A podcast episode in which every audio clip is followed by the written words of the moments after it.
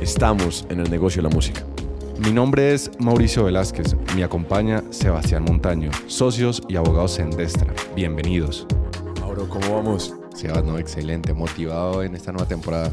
Mauro, y por fin tenemos ese capítulo que lo llevamos pensando desde la primera temporada y por fin lo tenemos. Sí, estábamos procrastinando, estábamos roncando con ese capítulo. Y es que hemos hablado con disqueras, hemos hablado con editoras, con managers, con muchos productores, artistas, compositores. Y yo creo que nos faltaba eso tan importante que la distribución digital. Sobre todo que la industria moderna ya está tornando de ser una industria de disqueras, una industria de distribuidoras. Entonces estamos muy demorados con este capítulo. Y yo creo que hoy en día las distribuidoras son casi que la gente más importante en el tema musical. Sí, sí, que han adquirido un poder muy importante en la industria musical moderna. Entonces, Mauro, nada, te doy la oportunidad para que presente a nuestro invitado de hoy. Bueno, nos acompaña Will Patiño, eh, head de la Hispano Latam. Ya Will nos va a corregir su, su cargo en Dito, una agregadora eh, musical de Inglaterra. Y bueno, Will, primero muchísimas gracias por, por acompañarnos. Nos conocemos desde hace mucho tiempo y de verdad que te agradecemos mucho que nos prestes este espacio para aportar tu conocimiento y tu experiencia a la gente que nos escucha.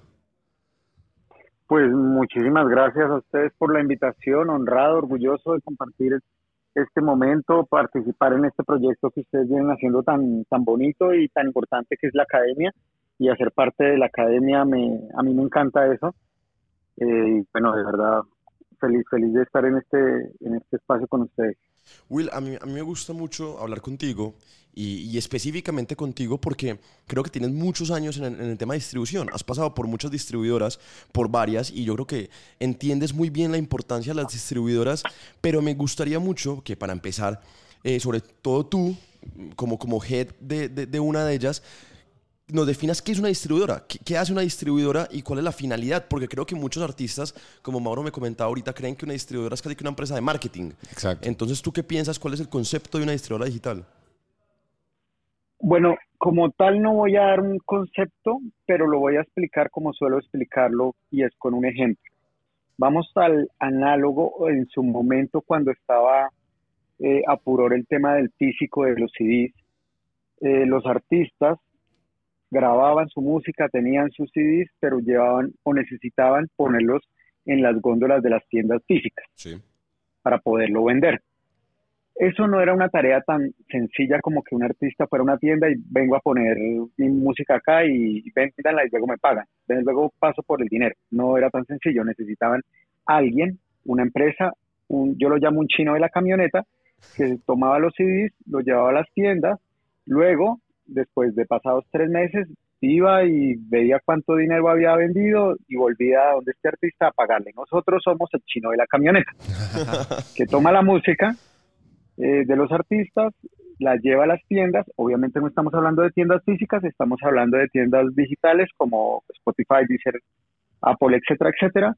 Y al cabo de un tiempo volvemos a la tienda, cobramos, obviamente con los respectivos reportes, se los pasamos a los artistas y ya está. Esa es nuestra función de compañía de distribución independientemente de las de la, del formato que tenga la compañía de distribución, pero el proceso vital o, trivial, o trivial no vital de este, de este negocio es un proceso netamente técnico si lo ven. Okay, Es tomar la música, hacemos las veces de puente y la ponemos en las tiendas y ya está.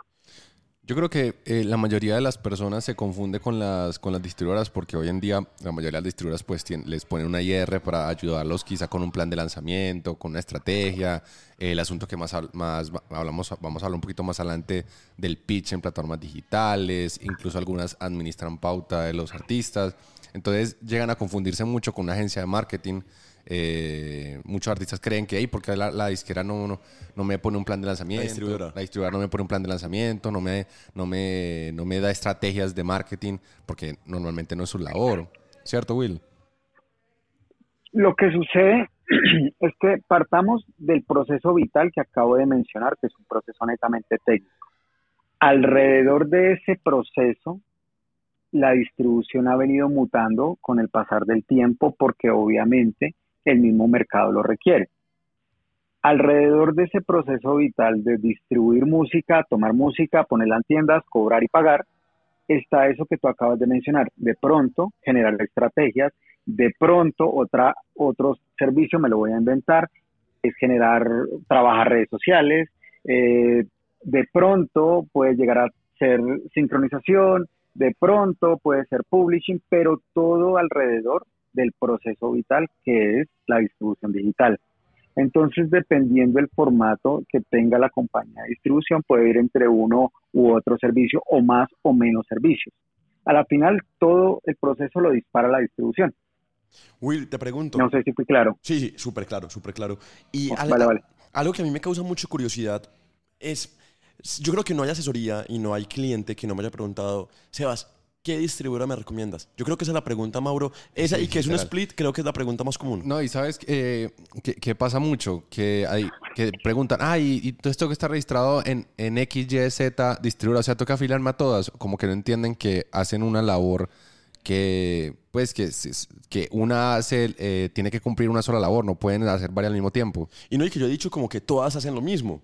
Sí, al final el core es el mismo, que es poner la música en plataformas. Creo que dice Will que es una labor como muy, muy base, que es distribuir la música en plataformas digitales.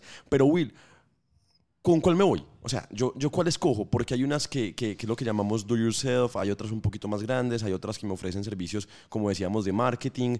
Eh, ¿Tú qué recomendación haces a un artista para escoger una distribuidora sabiendo que todas en principio hacen lo mismo? Y que ya es fundamental porque para que un artista pueda lanzar la música tiene que elegir una distribuidora. Ajá. No, la respuesta es sencilla, es, eh, Dito Music. no, mentira, pero... no, pero, pero no, eh, no, es- esto siendo, siendo objetivo, em, nosotros igual entiendo que, en- que nosotros al distribuir eh, o al momento de que se publique el podcast no lo pueden escuchar desde muchas partes del mundo, genial. Nosotros en este momento que estamos basados en Colombia, eh, tenemos una gran ventaja, eh, o los artistas, los sellos, tienen una gran ventaja y es que en el territorio hay una cantidad de compañías de distribución para todos y cada uno de las necesidades que tienen los artistas. Aquí lo más importante, porque esto no es de buenos, no es de malos, no es que una, una compañía de distribución sea mejor que la otra o sea peor que la otra, no. Cada artista debe revisar qué necesidades tiene actualmente, revisar qué opciones hay en el mercado y cuáles de esas opciones que hay en el mercado se ajustan a sus necesidades, porque no necesariamente la compañía más grande en distribución es la que el artista llega a necesitar porque tal vez no sea el momento, porque seguramente el artista está comenzando y necesita una atención, eh, digámoslo, preferencial, que a la final todos lo que buscan es una atención preferencial, pero dependiendo este plan de trabajo, dependiendo el equipo, dependiendo su plan de lanzamientos, dependiendo el objetivo que ya lo tenga claro y, el, y que ya tenga definido el concepto, puede llegar a buscar una compañía que no sea tan grande porque necesita ir a la par con él y que entienda su proyecto y su desarrollo, que vuelvo y digo, en Colombia hay muchas. ¿Cómo puede existir el momento en que el artista ya necesita o está en otro nivel y dice, yo necesito un equipo más robusto porque el tema de la distribución ya lo tengo resuelto, pero necesito una compañía de distribución que tenga un equipo más robusto que me pueda brindar soporte de acuerdo a mis necesidades actuales. Pero seguramente este artista, en el segundo caso que estoy colocando, que ya es un poco más robusto, tuvo que haber pasado por el primer nivel que fue el que mencioné. Entonces, todo depende de la necesidad que actualmente tenga el artista. También que entienda qué está firmando, porque pueda que no necesariamente necesite un acuerdo con una compañía de distribución Uh -huh. trabajando por un porcentaje o trabajando por un servicio, porque puede pasar el caso, yo siempre lo pongo en dos extremos.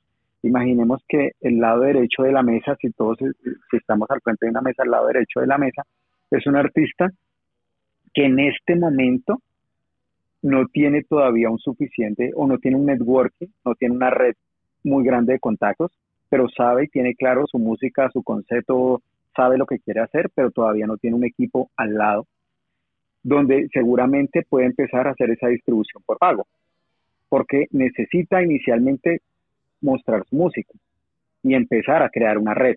Como puede pasar el otro lado de la mesa, que también es un artista que es lo suficientemente robusto, grande y que ya tiene tantos contactos que dice yo solo necesito mi música en tiendas, no necesito un equipo. También le puede servir el modelo de pago.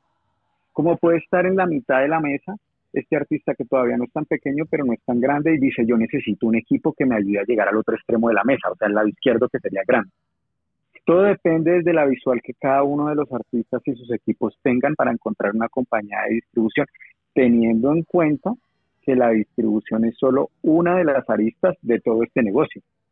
Will, yo... Entonces, dime. Te iba, te iba a preguntar algo, y no sé si tú también lo has sentido, pero yo, yo, yo he visto que la mayoría de artistas tienen como una crítica constante hacia su distribuidora, como, hey, mi distribuidora no hace bien la labor, hey, no me mete a playlisting, yo nunca he estado en una playlist, eh, no me responden, no hace nada, eh, supuestamente es súper grande y no me contesta. No sé, Mauro, si también lo has percibido, que siento que es como la crítica más constante. Sí, y de hecho yo eh, le iba a hacer una, una Noto hay una sugerencia que casi le hacemos, a todos los artistas y quería escuchar la opinión de, de Will al respecto. Desde en los primeros lanzamientos es mejor que se vayan con una empresa de do yourself que entiendan cómo es el proceso ellos mismos, que lo, que lo vivan, porque luego van con una distribuidora que le aporta unos servicios ya de, de white label, quizá de estrategia, de un, una persona, un, un, account manager que les da atención y como no entienden el proceso, lo, lo, critican y lo juzgan en cada instancia porque creen que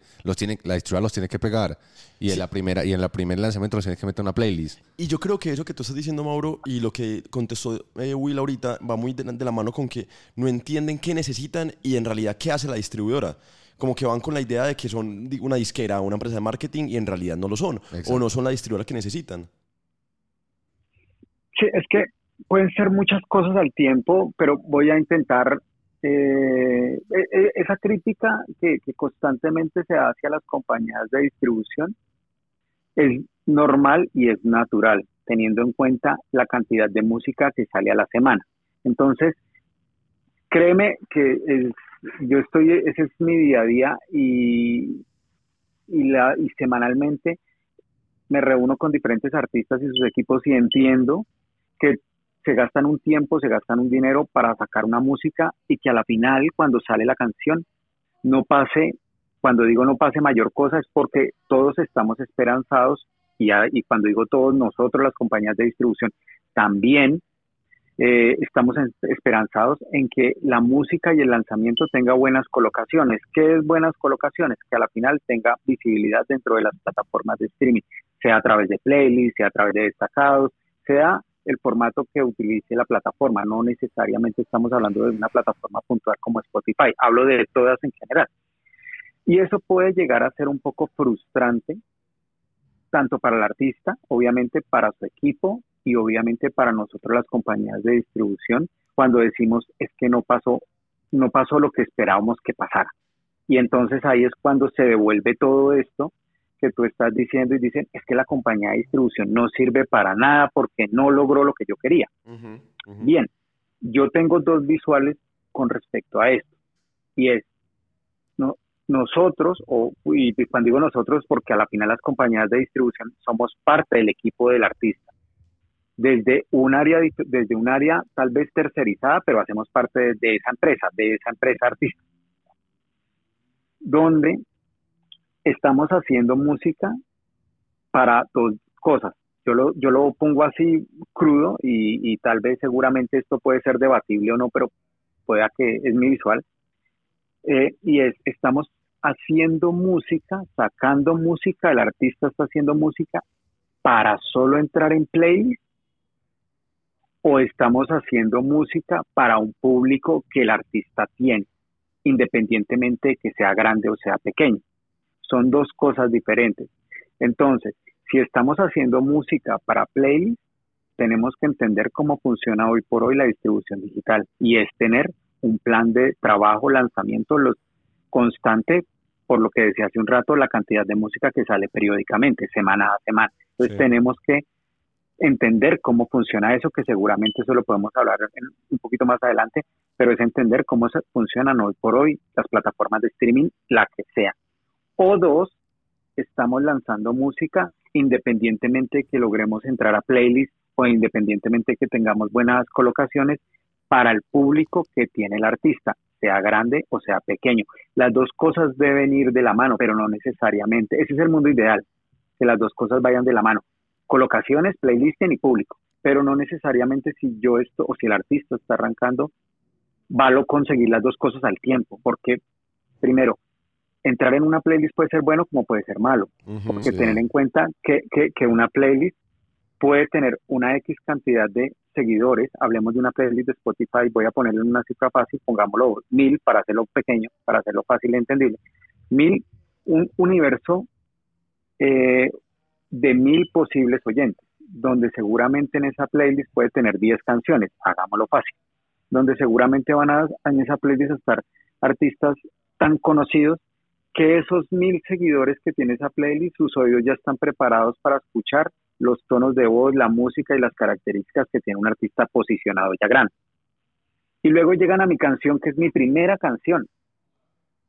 Y está en playlist, buenísimo, todos nos alegramos, estamos felices. Pero seguramente estos oyentes, estos seguidores de esta playlist, cuando lleguen a mi tono de voz, que por cierto no es tan bueno, pues lo que va a pasar inmediatamente o muy posiblemente es que el usuario salte la canción. Y eso afecta. Y desafortunadamente, y desafortunadamente empezamos a jugar con otro tema, es que aquí podemos hablar de muchos temas, que son los algoritmos. Y el algoritmo que va a hacer, pues la puede echar para atrás, en vez de echarla para adelante.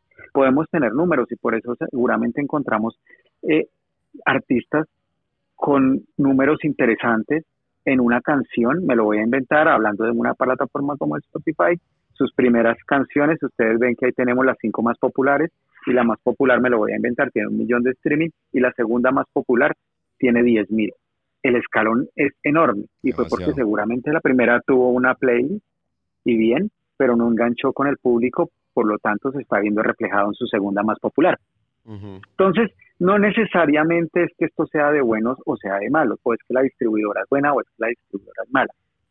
es que esto que estoy diciendo, que por eso me gustan estos espacios académicos y es mi visual, seguramente que esto que estoy diciendo puede ser debatible, pero puede pasar que cuando esto no se explica de parte de un partner o de un eh, o de parte de la compañía de distribución a su artista para que sepa qué se está enfrentando al momento de distribuir, es donde se generan esas frustraciones y al generarse esa frustración es que la distribuidora no hace bien su trabajo. Claro, y ahí puede venir lo segundo que tú mencionabas, porque seguramente tampoco como se explica el proceso tan claramente, el, el, artista dice es que no me atienden y es que no me están colocando en playlist y entonces empieza a llenar de motivos. Sí. Pero no es que la compañía de distribución esté haciendo mal su trabajo, porque recordar que el, el, proceso vital de la, de la compañía de distribución es distribuir. Alrededor de eso está todo esto que estoy mencionando, buscar colocaciones, buscar atender, etcétera, etcétera. Pero el proceso vital es la distribución. Entonces la compañía de distribución sí está haciendo su trabajo. Tal vez en el discurso de venta, diciéndolo brusco y crudo, tal vez se ofrecieron una serie de cosas que tal vez no son las que se están cumpliendo. Pero el proceso de distribución seguramente sí se hace. Will, te pregunto, eh, volviendo como a ese proceso eh, natural y base que hace una distribuidora, que es distribuir, valga la redundancia. Eh, entonces, la canción está lista, la quiero distribuir y siempre hay como una mística alrededor del pitch de la canción. Como, hay que hacer el pitch, el pitch cómo se hace, un pitch bueno, hay que las hacer tres semanas. Las tres semanas, tantos días para hacer el pitch, para mandarlo a, las, a los editores de playlist. Entonces me gustaría definir y que nos contaras un poco de qué es el pitch, de qué es un pitch de la canción, para qué sirve y, pues no sé, como un, par de consejos cómo hacer un buen pitch, ¿no? Bueno, el, el pitch en sí es una palabra netamente técnica que todos utilizamos para poder presentar la música a las plataformas de streaming, pero ¿qué es realmente el pitch? ¿Qué rodea eso? Eh, ¿Cómo funciona eso? Hay compañías de distribución que ofrecemos efectivamente el hacer un pitch, que es tomar la canción, saber y conocer un poco lo que rodea la canción y lo que rodea el, artista. ¿Para qué? Si lo vemos, las compañías de distribución, voy a ponerlo con un ejemplo, aparte de tomar la música o poner la música en plataformas de streaming, nos volvimos aparte ofreciendo un servicio que lo podría llamar ser un promotor en plataformas de streaming. Me devuelvo. Ser un promotor de radio en su momento era que el promotor tomaba el CD, lo que fuera, la USB o lo que fuera, y se iba para la emisora y tenía que hacer una venta a la final de esta canción, por qué debe sonar en la radio. Bien, traigo esto a nuestro momento y no es que va, la canción va a sonar en las plataformas, no, por defecto va a estar. Es porque la canción merece o necesita tener esa visibilidad. ¿Por qué necesita tener colocaciones? Entiéndase playlisting, entiéndase todo lo que mencionabas en rato. Pero hablemos de playlisting inicialmente. ¿Por qué esta canción merece estar en playlist y no de pronto eh, X o Y canción? Para presentársela a quién? A los curadores o por lo menos a las personas que trabajan en las plataformas de streaming. No necesariamente hablo de una plataforma como Spotify. Hablo de las plataformas a las que se pueden hacer pitch o que se puede presentar esa, ese lanzamiento como una prioridad. Sí, señor. Will, te pregunto, eh, ¿en el, pitch tiene que ir más el plan de marketing de la canción o un tema muy eh, como esta canción va dedicada a las minorías o se enfoca en la mujer? Pues ¿es algo, ¿es algo más sentimental o es un tema más técnico? ¿Se le va a invertir tanto? ¿Se le va a hacer esto? ¿Va dirigida a esto? Mira, no hay, no, no hay una forma o no hay unas variables fijas o estándar a tener en cuenta. Pero si tú eres el artista o si, por ejemplo, tú me fueras a, vender tu carro, tú dices, mira, es que el carro tiene esto, tiene aquello, tiene lo otro para poderla vender. En el tema de la canción es, obviamente, si tú crees que la canción está adecuada para cierto momento, hablemos, estamos cerca al amor y la amistad, entonces si tú crees que la canción está acertada para el momento del amor y la amistad, porque está inspirada por la letra, por los sonidos, que eso solo lo sabe el artista, bienvenido porque eso nos sirve. Dos, tener en cuenta que estamos en un mundo digital y esto es entender lo que hay que tener una carrera constante de mediano largo aliento. Entonces cuéntanos qué va a pasar más adelante, no solo con esta que viene, pero también le puedes empezar a sumar qué rodea el proyecto, porque estamos hablando de streaming, sí, pero esto es solo una arista de lo que estamos de, de, lo que estamos hablando como proyecto artista. Y a la final lo que todos queremos es que la canción suene en las plataformas, pero ¿quién hace que suene la, la música? El público del artista. Entonces cuéntanos si estás haciendo shows, cuéntanos si estás haciendo prensa, cuéntanos si estás haciendo marketing. Todo eso suma, no necesariamente todo es obligatorio, pero todo suma, porque a la final Dímelo, dímelo. Y yo creo que ahí tocas un punto muy importante, es que al final cada lanzamiento es una herramienta también en sí misma de marketing para el objetivo final, es que es crecer el público del artista, crecer la comunidad. Entonces, y es algo que es muy intangible y no se puede ver tan fácil en números porque no es tan fácil como esta canción llegó a 100 mil, mientras que la anterior llegó a 130 mil o la anterior llegó a 50 mil. Como entender el crecimiento de la comunidad del artista me parece que es el objetivo de cada lanzamiento y es a lo que va enfocado toda la estrategia de marketing. Sí, puede ser un objetivo si tú lo estás viviendo así, pero y, ya te, y, ya comento esto antes de que me olvide con lo del tema del pitch. Esto que estaba mencionando, todas estas variables pueden llegar a sumarle a su compañía de distribución para que a su vez su compañía de distribución tome toda esta información y posterior lo traslade a las plataformas de streaming. Pero también puede hablar de quién produce, quién compone, todos esos temas que el artista solo lo sabe y que pueden llegar a ser relevantes. Lo que es relevante para el artista lo debe transmitir. El problema muchas veces es que para hacer un pitch, porque puede pasar que nos encontremos con situaciones que el artista dice, es que yo lo trabajé con tiempo, es que yo les envié la información, es que no pasó nada. Y es perfecto, pueda que no haya pasado, y, y es normal, pueda que no haya pasado nada, como estamos diciendo. Pero también es cierto que a la final el artista es el que sabe cómo recopilar esta información y poderla saber transmitir a su compañía de distribución. Pero si pueda que, si esto es un proceso técnico, este proceso técnico lo componen humanos mortales. Y esto es un proceso netamente de comunicación. Por eso las compañías de distribución, en mi concepto, deben ser aliados de los artistas. Dependiendo, dependiendo obviamente la necesidad que tenga el artista, pero debe ser de esa comunicación, de lo que está pasando alrededor del artista, para que se lo comunique a su, a su compañía de distribución y que a su vez su compañía de distribución lo pueda trasladar a la compañía a, las plataformas de streaming. O a su vez que también pueden existir feedback de parte de la plataforma de streaming al distribuidor y el distribuidor baja la información al artista que también puede llegar a suceder. Pero si no existe esa esa comunicación en doble vía pueda que efectivamente sucedan cosas frustrantes. Y ahí sí en efecto puede ir esto que tú mencionabas y que se logre tener buenas colocaciones y que se empiece a medir qué tan tangible en números puede llegar a crecer el público de uno u otro artista. Pero no necesariamente eh, esto puede llegar a suceder en mi concepto porque hay, hay géneros musicales que sí se pueden llegar a medir para mí en números en streaming versus comunidad, pero hay géneros musicales que no pasa exactamente lo mismo. Claro. Podemos ir incluso a un, a un género popular que tal vez no, no refleja el público en un show versus los números en plataforma. Eso podría llegar a suceder.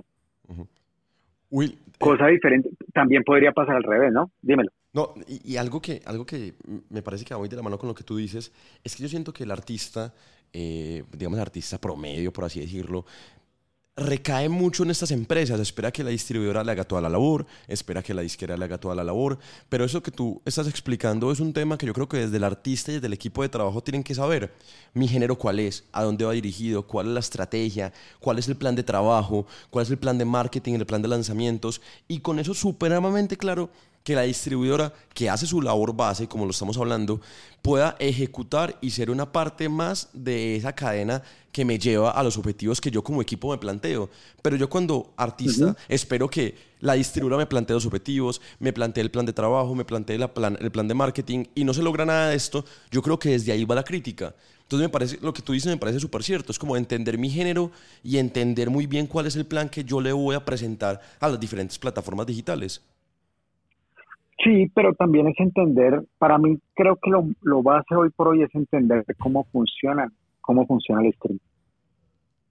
Okay. Y, y, educarme, y, y educarme en, ese tipo de, de, de, variables que tiene el streaming. Variables que seguramente todos lo hablamos, pero a la final es todo y es nada. Una estrategia, que es una estrategia? Puede ser todo y puede ser nada. Ah, que es un algoritmo. ¿Y cómo funciona el algoritmo? Depende, pueda que a mí no me afecte el algoritmo y qué es el algoritmo y cómo funciona, tengo que prepararme para trabajar con el algoritmo, para que de pronto sea mi, mi aliado y no, por lo, contrario. Tengo que aliarme o entender cómo funciona la compañía de distribución y de pronto cómo esta compañía de distribución puede sumarme o no, si lo necesito. Y también entender de alguna forma el público que tiene, el público que tengo en las plataformas de streaming o definitivamente pueda que no tenga público en plataformas de streaming y yo tenga mucha música afuera y esto no, no, no, no está sumando. Y pueden ser por cosas de detalles, porque este negocio, el digital, para mí se convirtió en algo de detalles y detalles tan básicos como decir de pronto en un show por la misma ansiedad, estoy en plataformas de streaming, pero eso es decir mucho y decir nada porque pueda que el público todavía no entienda que es una plataforma de streaming y diga, ah, es que eso es una red social, ah, el loco está en, está en Instagram. Bueno, estamos hablando de, hey, encuentra mi canción en Spotify, encuentra mi canción en Claro Música, encuentra mi canción en Dice. Y en la misma emoción de detalles de estar en un show puede pasar, y no sé si ustedes lo han visto, que un artista cuando está arrancando se emociona tanto en una tarima que ni siquiera dice cómo se llama la canción. Y desafortunadamente el público no tiene chazán para, para chazanear la canción. y se van del show, les cantó la canción pero ¿y cómo se llamaría la canción que cantó este tipo? Y van en el, en el carro, donde, por donde vayan, bacana la canción, pero bueno, ya del show no pasó, porque no saben cómo buscar. y, porque el mismo artista no lo está comunicando. Will, y no sé, algo que, algo que también, volviendo como ese pitch que hablábamos ahora, ¿Qué tan cierto es, o para ti tu opinión, qué tiempo de antelación tiene que tener la canción en, en, la distribuidora para que funcione mejor ese pitch? Algunas personas hablan de un mes, otras hablan de, de 40 días, hablan de tres semanas. ¿Tú cómo lo ves? ¿Qué antelación tiene que tener yo enviar el pitch a mi distribuidora? Aquí lo más importante es trabajar con tiempo. Definitivamente eso es una generalidad, el trabajar con tiempo. ¿Y en qué puede diferenciar tres, cuatro semanas, un mes, dos meses?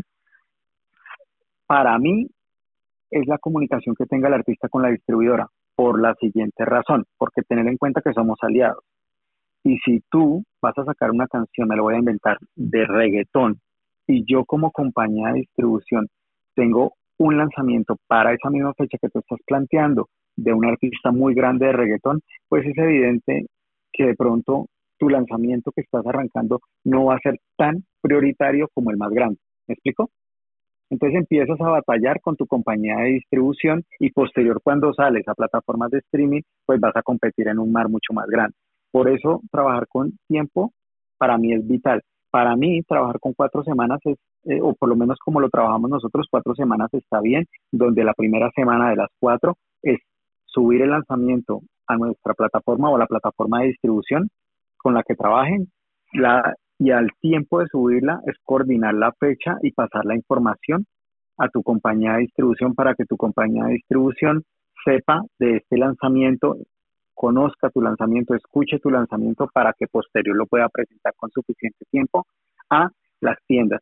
¿Por qué con esos tiempos? Por la cantidad de música que está saliendo semana a semana, donde también entender que muchas veces quienes trabajan en las tiendas son mortales y también pues no les da la vida para escuchar todo ni leer todo lo que va a salir semana a semana. Por eso lo del tiempo es tan importante.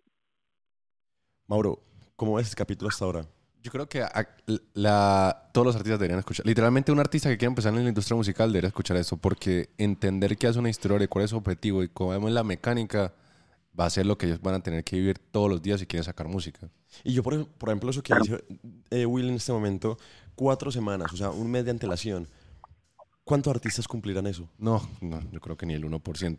Pues, y, es algo que le quería hacer pregunta, quería preguntar a Will. Estamos viviendo, yo creo que la era de la independencia y del emprendimiento de la industria musical, donde cualquier pelado quiere emprender en la música e intentar ser un artista independiente y ya todo el mundo tiene las herramientas y obviamente cada proceso es, un, es de aprendizaje desde cero y nos toca a nosotros desde una parte muy legal y muy del negocio a, a, una, a la distribuidora le debe tocar también todos los días artistas que no tienen ni idea cómo funciona el negocio de la música y creen que simplemente es montar la música en YouTube. Sí, tal cual. Ese es el, eso puede pasar mucho. También debo ser honesto que eh, cada día eh, uno se encuentra con artistas que están que ya saben suficiente, que, entienden cómo funciona. Uno se encuentra de todo, pero como de alguna forma creo yo que Colombia en sí eh, se ha venido preparando muy bien para entender cómo, cómo, cómo se está dando la dinámica. Pero asimismo, con esa cantidad de música que está saliendo constantemente y semana a semana, pues se vuelve de alguna forma un poco frustrante para algunos, precisamente por eso. Y es por eso que el tiempo en un pitch, en un lanzamiento que sea prioridad, es súper importante. Ah, porque también hay que tener en cuenta, no necesariamente todos los lanzamientos llevan pitch. Ok.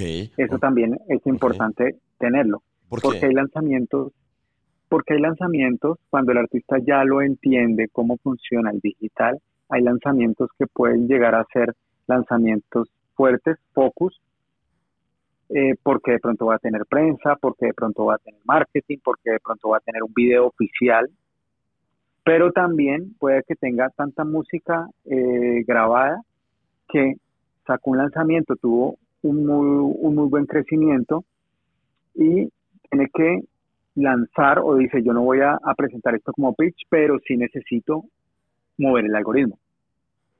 Okay. Entonces, son, son, son situaciones totalmente diferentes que cuando el artista ya lo entiende y ya lo ha comunicado con su compañía de distribución, dice, este lanzamiento lleva pitch y este lanzamiento va a ser simplemente un lanzamiento, yo lo llamo de trámite, que es para mover el algoritmo, para que de alguna forma a sus oyentes, cada vez que afortunadamente las compañías de las plataformas de streaming están arrojando música a los usuarios con base en lo que vienen escuchando. Entonces, si seguramente salió una canción hace mes y medio de un artista y a mí me gustó y el artista no hizo necesariamente un pitch o yo no la tengo en playlist, cuando este artista, independientemente que le haga pitch o no, me va a llegar a mí. Entonces va a estar moviendo el algoritmo, básicamente. Cuando el artista lo entiende, dice, yo necesito compañía de distribución, tengo, me lo invento, cuatro lanzamientos para el segundo semestre del 2022, dos llevan pitch, dos no llevan pitch pero ya la compañía de distribución lo sabe. Dos que son para de pronto buscar playlisting y dos que está buscando mover el algoritmo. Willy, te pregunto, ¿lo mismo funciona con EPs? Digamos, un EP o un álbum, ¿también se le, se le hace EP al álbum como tal o al EP? Se le hace pitch. ¿Yo qué dije? Se le hace EP al EP. se le hace pitch al EP o al álbum o, o, lo hago por canción, cada canción de, de, de, de ese álbum. Eh, esa pregunta es, chévere, eso hace parte del, trabajo que se hace en conjunto con la compañía de distribución. Personalmente tengo, hablemos de, un EP de cinco canciones para hacerlo sencillo. Eh, entender que esto es una dinámica de, canciones más que de, peso de álbum. Pero si, si ya tengo cinco canciones, podemos empezar a trabajar. Recordar, hay que trabajar con, para los editores, perdón, para el público, los editores, el algoritmo, playlist. Esas, esas variables hay que tenerlas siempre presentes, estamos hablando del digital. Entonces, si tenemos cinco canciones, podemos hacer una estrategia y aquí la podríamos armar. Bueno, listo, vamos con cinco canciones. La primera va a ser una hard release, es una canción que es una canción principal fuerte, va con pitch, tal. La segunda puede ser una canción que es simplemente de trámite. La tercera canción, vamos a hacer un EP de tres canciones, donde vamos a juntar las dos primeras y vamos a mostrar como prioridad la tercera canción de, ese lanzamiento. ahí voy bien, ¿sí? me hago entender. Sí, sí, sí, súper, súper. Sí, listo, listo. Entonces, ¿qué estoy haciendo ahí? mandé dos singles para que se movieran, pero el tercer single lo estoy sumando para que se vuelva también a mover el algoritmo con las dos canciones anteriores. Listo, seguimos con ese ejercicio, lanzamos otra canción, puede ser un focus, puede ser una canción que va con pitch o no. Y la quinta canción va a resumir las cuatro canciones anteriores, donde la quinta canción va a ser como el bonus track de en su momento del, CD. Y ya, ¿qué hicimos ahí? sacamos, si lo vemos, la, la, discografía del artista en su perfil va a mostrar los dos primeros singles con sus respectivas portadas, luego va a mostrar un EP, luego va a mostrar otro single, o sea, ya vamos ahí con cuatro lanzamientos, bien. Y por último va a mostrar un EP. Entonces en su discografía va a tener un EP, dos EPs y tres singles. Ya armamos un plan de lanzamientos lo suficientemente robusto, pero son las mismas cinco canciones. Movimos buscamos playlisting, buscamos presentarle un plan de lanzamientos al editor y buscamos mover el algoritmo, de tal forma que el público tenga diferentes opciones de ver porque va a haber portadas diferentes. Ahí es un plan que podríamos conversarlo alrededor de eso. Algunos tendrán video, otros no tendrán video, otros llevan prensa, etcétera, etcétera. Will, le acabas de montar el plan de lanzamientos a muchos artistas. Literal. yo creo que yo creo que eh, eso, o sea, poder conversar, yo creo que cuando a, ti también te toca, te sientas con un proyecto y te plantean algo así, yo creo que da mucha claridad acerca para dónde va el proyecto musical, ¿no? Yo siempre le, digo a los artistas, no pueden pensar la música canción por canción, ¿no? Tienen que haber una planeación a, a 6, 12, 18 meses. Sí, lo, Claro, la gran dificultad con la que uno se encuentra es la inmediatez, porque estamos en un momento muy, muy rápido donde queremos crecer muy rápido.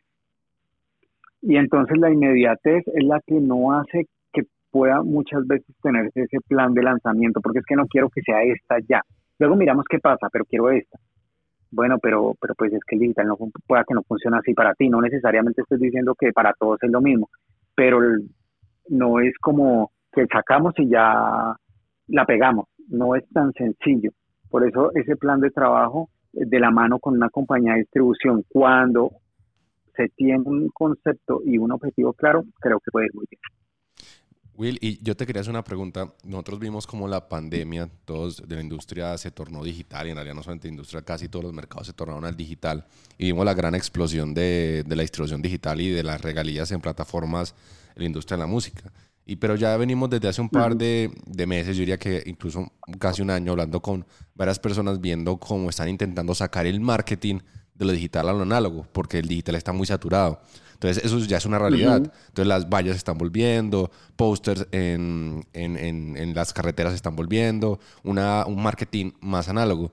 ¿Tú crees que eso va a afectar o gira, va, gira de colegios ha cogido fuerza? Gira de colegios ha cogido fuerza. ¿Tú crees que va a haber algo similar con las regalías digitales por estar tan competidas o crees que aún hay campo para crecer en el mundo digital como forma de explotación de la música? No, definitivamente crece y, es, y, sigue creciendo, año a año sigue creciendo, Latinoamérica cada vez sigue creciendo más, Colombia sigue creciendo eh, muy bien, pero em, lo que sucede es que vuelvo y repito, tener en cuenta que el digital es solo una arista del negocio, que seguramente va a seguir creciendo, pero esa arista del negocio se rodea o sí o sí necesita de todo esto que te estás diciendo, que el público o que el, usuario de a pie que consume plataformas de streaming sepa y conozca que tu canción está puesta en una plataforma de streaming. Sí o sí necesitas enamorar al público en un show para que posterior consuma las plataformas de streaming. Sí o sí tal vez necesitas que suene en radio dependiendo del género y dependiendo de la región también, que sí o sí para que después el público eh, consuma música en plataformas de streaming. Para mí es un conjunto de todo, porque no necesariamente, pese a que es el negocio y, es donde yo estoy focalizado, veo que todo, cuando los artistas hacen todo ese tipo de acciones que rodean el proyecto, van a redundar en el streaming. Eso es un efecto prácticamente inmediato. Entonces, en la medida que el artista siga manteniendo eh, ese concepto, pues puede llegar a, crecer en el digital. Porque si lo vemos, el público siempre va a ser el mismo. El concepto del análogo en el show particularmente muy difícilmente va a cambiar y siempre va a enamorar al público. Y si hoy, está, hoy estamos hablando de streaming hace 10 o 15 años, que sé yo, seguramente estábamos hablando de pegar y sonar en la radio, porque el streaming todavía no estaba. No sé qué será de 20, en 20 años, tal vez el streaming pueda que pase a un segundo plano, pero el público no. Donde, la, donde el público tenga el artista, eh, perdón, donde el artista tenga su público consolidado, no importa si es streaming, no importa si es radio, no importa si sea lo que sea más adelante, no importa si es Alexa, si es Siri o si es alguna otra herramienta por donde se, se, escuche la música, al fin y al cabo el público va a ir allá. Entonces, para mí eso que rodea la calle, las pancartas y todo esto que te estás diciendo, tiene que ir para que el público conozca y, vaya a donde quiera que esté la música. Si estamos hablando de Spotify, pues de Spotify, si estamos hablando en 20 años de, qué sé yo, Alexa o Siri o cualquier otra de estas, eh, pues irá allá seguramente. Will, yo tengo la última pregunta antes de pasar pues como al último tema. Y, es playlisting. El, el playlisting también siento que tiene muchos tabús alrededor de, de las playlists. Mucha gente compra para entrar a playlist, mucha gente vende playlist.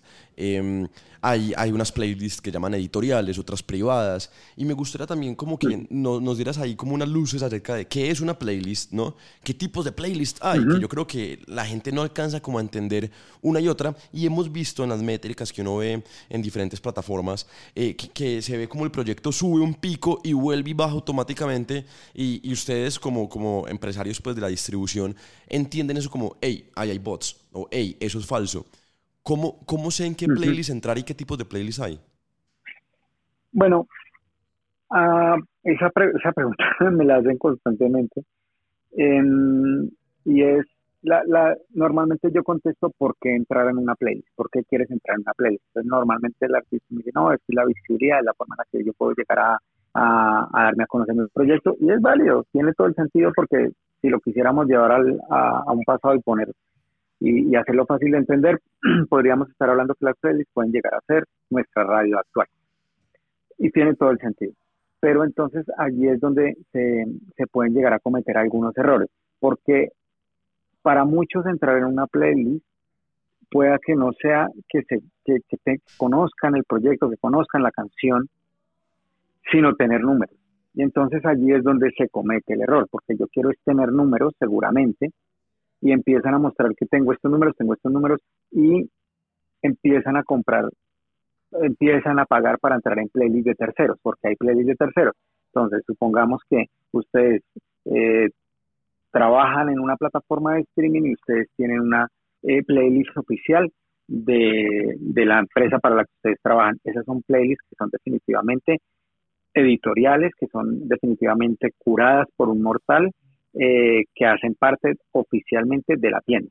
Pero estoy yo, que soy William Patiño, y resulta que yo creo una playlist que tiene 10.000 seguidores, pero entonces llega un artista y me dice, uy, tú tienes 10.000 seguidores, te pago X monto y ponme en esa playlist en X o Y posición. Listo, yo recibo mi dinero, ya está. Ahí hay una posibilidad de, de un posible universo de nuevos oyentes, que tampoco está mal. El problema en dónde está, en que efectivamente mi playlist como William Patiño, estos usuarios pueden llegar a ser o no reales. Entonces, ahí es, ahí es interesante saber o importante saber qué tipo de playlist es y de dónde vienen estos oyentes y realmente si son reales o no. Porque hay, incluso hay paquetes que es increíble que uno se encuentra por internet. Te garantizo eh, 10.000 streaming en una semana. Y dice, Dios mío, pero ¿cómo se garantiza esto? Entonces seguramente yo me lo imagino, en Filipinas hay un, una bodega ya con el pajarito este como el de Homero, el de dándole otra vez repetir, repetir, repetir. Me lo imagino así, pero evidentemente no está haciendo un público, está haciendo números, pero no está haciendo un público. Y allí es donde seguramente, incluso hace poco salió un, artículo eh, donde se identifican estas malas prácticas eh, que lo que están haciendo es que no sean, no, no es lo más sano y lo más recomendable para el artista, porque eso se nota cuando un artista si hace esto, pero también hace shows, que pueda tener un número de oyentes en una plataforma, pero que su show no tenga ni el 10% de estos oyentes. Eso es evidente, eso se nota. Y, y por último, pueden llegar a tener playlists, ya, me, ya salí de las de terceros, vamos otra vez a las de las tiendas, donde están las playlists que son efectivamente curadas por un mortal, están las playlists porque tienes público y hay algorítmicas que te muestran y que son prácticamente el mismo algoritmo que el arma y están estas playlists que son mixtas que es la, una parte la hace un, un, editor y otra parte los algoritmos las van las van trabajando con base en lo que escucha el usuario que sigue esta playlist. Entonces, allí también es importante ver qué tipos de playlists dentro de las tiendas que pueden llegar a tener una cierta duración o de actualización. Por ejemplo, hablemos de una plataforma como Spotify, donde normalmente cada viernes salen novedades de viernes con aproximadamente entre 50 a 70 canciones nuevas. Entonces tienes una semana de visibilidad donde tú tienes que empezar a trabajar para que tu público vaya, consuma esa canción en esa playlist, porque a la final solo tienes una semana de visibilidad. Porque a, los ocho días esta playlist se borra y vuelve en otra. O están las que son de mood, comida, estudiar, trabajar, ir de paseo, qué sé yo, que pueden llegar a tener una actualización un poco más larga, pero entender cómo funcionan estas playlists, pero que no necesariamente para mí es eh, hay que buscar una mm, ser lo suficientemente integral y no trabajar para una u otra tienda. En Colombia afortunadamente tenemos bastante acceso a diferentes plataformas. Entonces pueda que no todos tus usuarios, todos tus oyentes, perdón, todos tu, tu público utilice Spotify. Entonces allí pueda que no tengas, no tengas tanto público, pero de pronto tienes un público en Claro Música, pero todo, todo, toda la energía la estás botando para Spotify pero también está Dice, pero también está la otra, etcétera. Dímelo.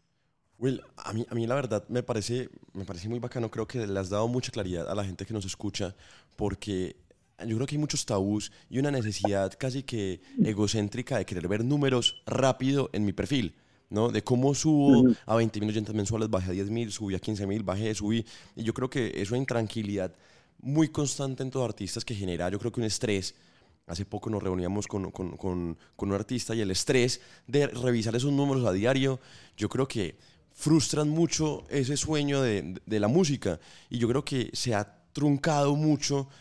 Yo creo que antes también era igual Mauro con la venta de CDs, pero yo creo que hoy en día se ha truncado de quiero construir un fan, quiero, quiero hacer música buena, quiero que me escuchen y aprecien, aprecien mi arte, a cuántos números y oyentes mensuales tengo yo. Y yo creo que eso va muy complementado a lo que dice, que, no, adelante Will. Pero, pero, pero yo, yo, yo, yo hago una pregunta con esto que tú estás diciendo. Yo entiendo lo de los números porque yo trabajo en esto, es mi día a día y estoy viendo números prácticamente todos los días. Pero yo, yo hago esta pregunta con algunos artistas con los que me siento y, les digo, ¿qué pasaría si ninguna plataforma de streaming mostrara números? Ok. ¿Qué pasaría? Creo que sería algo demasiado subjetivo, ¿no? No, yo creo que tornaría el, otra vez a un mundo diferente donde ya no estarían preocupados por cuántos oyentes mensuales, sino por el show o por otra forma de medir su éxito. Claro, entonces aquí puede llegar a salir una, una pregunta es, ¿cuál es el mayor activo que tiene hoy por hoy un artista? ¿Cuál es el, artista, el, activo más grande que tiene un artista hoy? Pues digamos, yo, yo ahí veo dos respuestas, ¿no? Una respuesta eh, medio artística que es, ¿cuál es el mayor activo? Su arte, ¿no? Sus catálogos.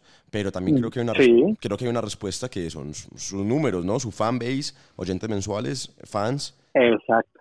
Entonces, ¿qué sucede si no, si no se ven los números? Si no se ven, si no están públicos, Que no se reconoce ese activo. que no existe. Y volvemos a lo que realmente es la naturaleza del negocio de la música. La música. Hoy por hoy, seguramente para algunos, pueda que no se les esté dando ese, reconoce, ese reconocimiento a la música, Esa- sino al otro, activo. Ajá. Exactamente, creo que eso voy. Creo que ha perdido un poquito de validez o un poquito de importancia ese activo que yo me refiero al, al catálogo, a la música como tal, y ha ganado mucha importancia ese número. Es que yo creo que debe ser muy frustrante para muchos artistas. Y lo vuelvo al, al ejemplo, un pelado que acaba de, de quiere emprender, va y le pide al papá 100 millones de pesos para su proyecto musical, trabaja durante un año y tiene 40 mil oyentes mensuales en, en Spotify y a final de mes le llega un cheque de 50 dólares y dice, "Jue puta, todo lo que, todo lo que gasté para 50 dólares al mes. Y es, yo creo que va muy de la mano a entender que tu objetivo final no es solamente los números, es crear una comunidad que te monetice y monetizarla en muchas formas.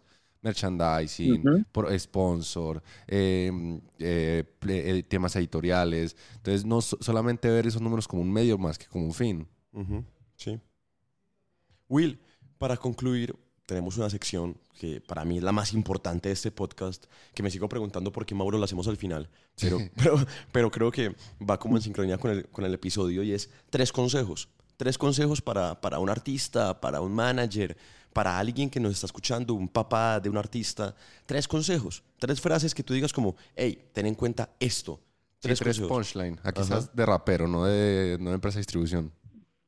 Ya, no, no, no, eh, entiendo.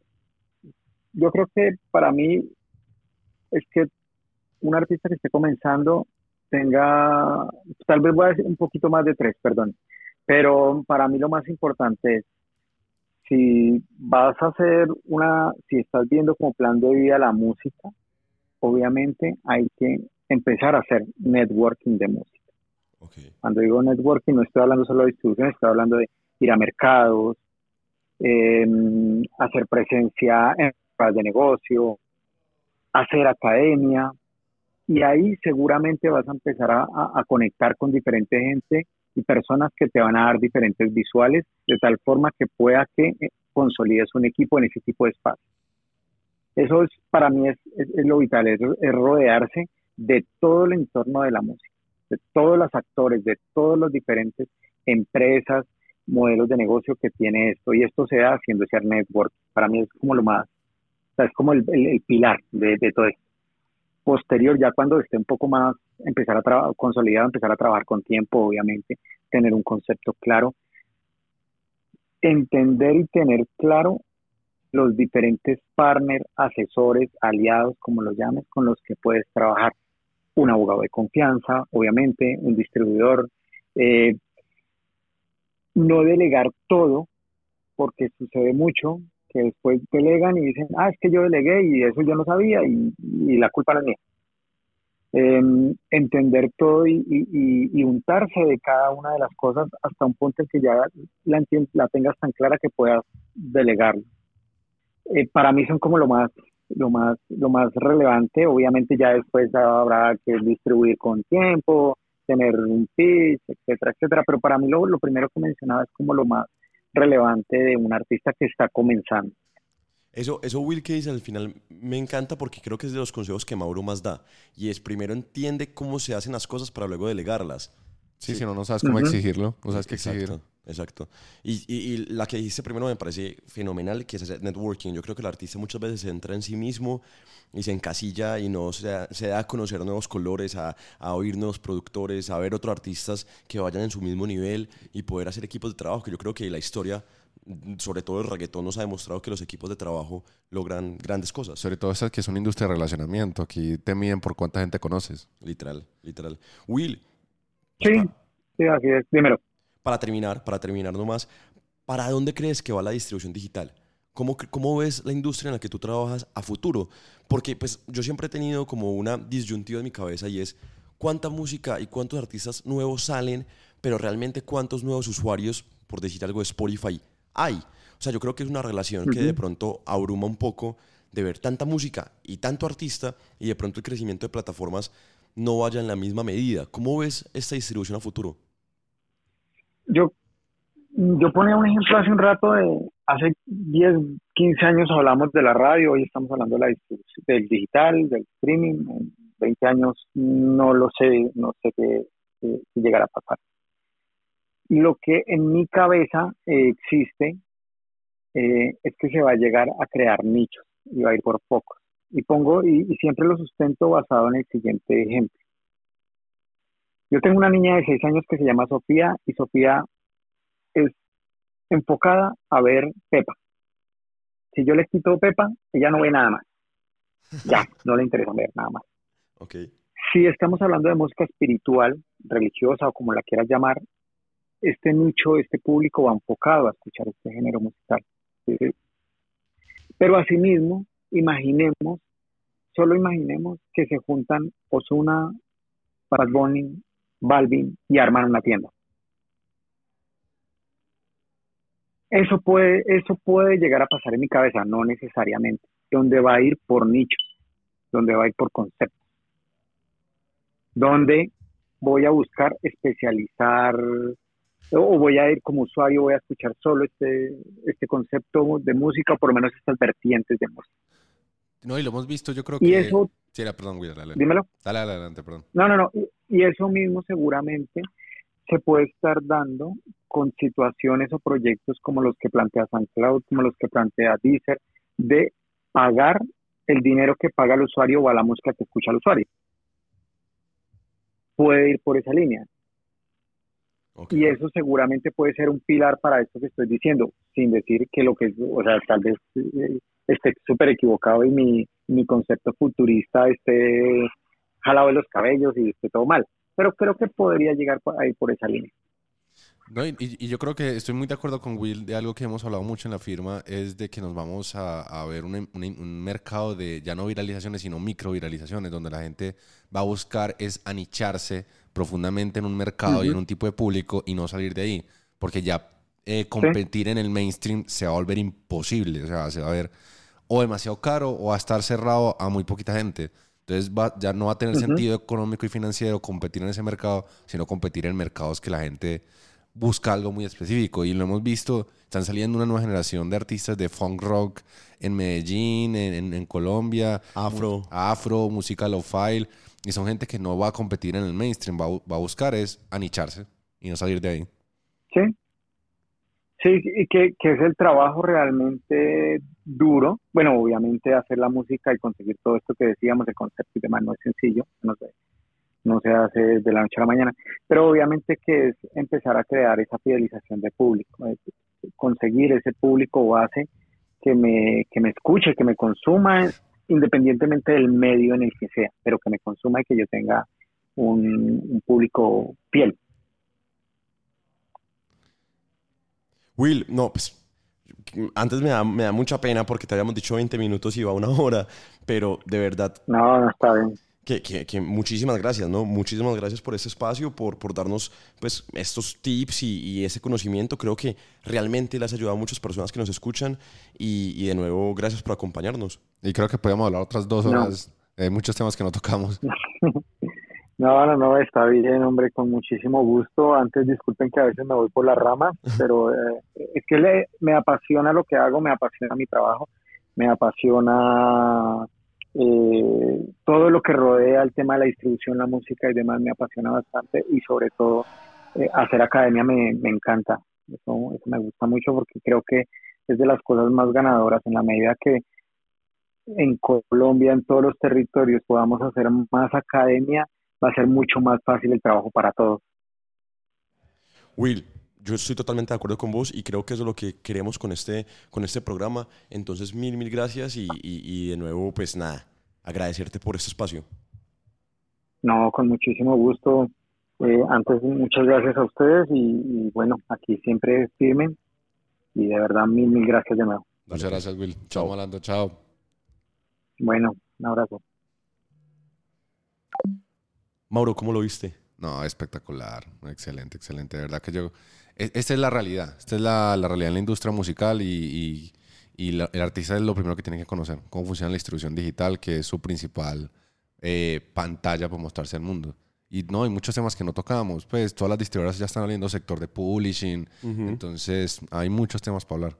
Y yo creo que eso tiene que ser un podcast a futuro y coger otra persona de otra distribuidora y volver a tocar esos temas, porque creo que los artistas que nos escuchan eh, tienen que tener un poco más de claridad de cómo realmente es esa distribución, ¿no? Sí. Y, y- y para qué sirve realmente una distribuidora y de pronto, no sé si bajar un poco las expectativas, que muchas veces siento que hay una frustración de, hey, me tumbaron, no me pagaron como era, yo pensé que tantas streamings generaba más plata. No, y no tocamos adelantos, Adelantos. adelantos en las distribuidoras, de que los artistas no entienden que son adelantos del porcentaje de ellos y las distribuidoras van a ganar igual su comisión, que todas... No, había, hay muchos temas para tocar. Hay muchos temas para tocar y por, por eso está, estamos en esta tercera temporada, Sí. que se vienen muchos capítulos. Entonces, nada, Mauro, muchas gracias. Muchas gracias, Sebas.